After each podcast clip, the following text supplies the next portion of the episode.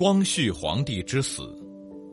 慈禧太后的儿子同治皇帝载淳未满十九岁就去世了，没留下子嗣。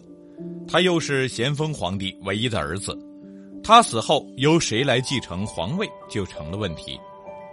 最后，在慈禧太后的主持下，他妹妹的儿子载湉被立为皇帝，这就是光绪皇帝。光绪帝从此开启了他悲剧的一生。一九零八年，被幽禁在西苑（今中南海）瀛台的光绪帝去世。不久，慈禧太后在西苑怡鸾殿去世。当时的太医屈桂亭回忆说。光绪帝在死前的三天里，一直在床上乱滚乱叫，说肚子痛，而且面黑舌黄，这显然是中毒的症状。而最有可能对光绪帝下毒的就是慈禧太后。那么，慈禧太后为什么会对自己的亲外甥下如此毒手呢？光绪帝即位时才四岁，他之所以会被慈禧太后选中。就是因为他是慈禧太后亲妹妹的孩子，而且年龄小，好控制，这样慈禧太后才能垂帘听政，继续掌握国家大权。因此，光绪帝虽然名义上是皇帝，但实际上只是慈禧太后的傀儡。随着年龄的增长，思想的成熟，光绪帝也想有所作为，可慈禧太后并不想把手中的权力交出去。光绪帝当然不甘做傀儡，他二十四岁时，日本侵略中国的甲午战争以中国失败告终，光绪帝被逼在丧权辱国的《马关条约》上签字，这让光绪帝极其痛苦。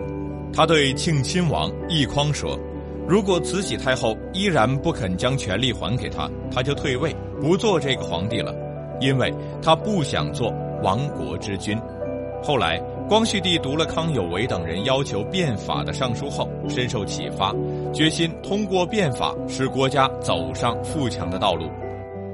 光绪帝屡次颁布改革性质的法令，慈禧太后在一些大臣的一再劝说下，终于答应推行变法，学习西方以强国。但是接下来，由于光绪帝实行的变法损害了慈禧太后等守旧派的利益，遭到了他们的强烈抵制和反对。慈禧太后开始计划废掉光绪帝，惊慌失措的光绪帝请和他一起实施变法的康有为等人设法相救，于是康有为等人策划了兵围颐和园、劫持慈禧太后的行动，但最终因为袁世凯向慈禧太后告密而没能成功实施。这些事全都被慈禧太后记在了心里，她对光绪帝更加痛恨了。慈禧太后开始制造不利于光绪帝的舆论，想废了光绪帝。虽然因大臣刘坤一等人和西方列强的干预没有成功，但光绪帝却被幽禁在瀛台。一九零八年冬天，光绪帝和慈禧太后都生病了。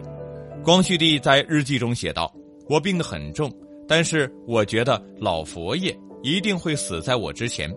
如果这样。”我要下令斩杀袁世凯和李莲英，不料这段日记内容被总管太监李莲英知道了。李莲英是慈禧太后最宠信的宦官，他立即向慈禧太后报告：“皇上想死在老佛爷之后呢。”慈禧太后听了，恨恨地说道：“我不能死在他之前。”这之后没多久，光绪帝和慈禧太后一前一后去世，一时间光绪帝被慈禧太后毒死的消息传得沸沸扬扬。光绪帝到底是病死还是被谋杀的？如果是谋杀，凶手到底是慈禧太后，还是袁世凯，还是李莲英？猜测有很多，但都没有确凿的证据。直到前些年，专家们对光绪帝留下的头发、骨骼和衣物进行检测研究，才证明他死于砒霜中毒。至于是谁下的毒，目前还不得而知。小世界。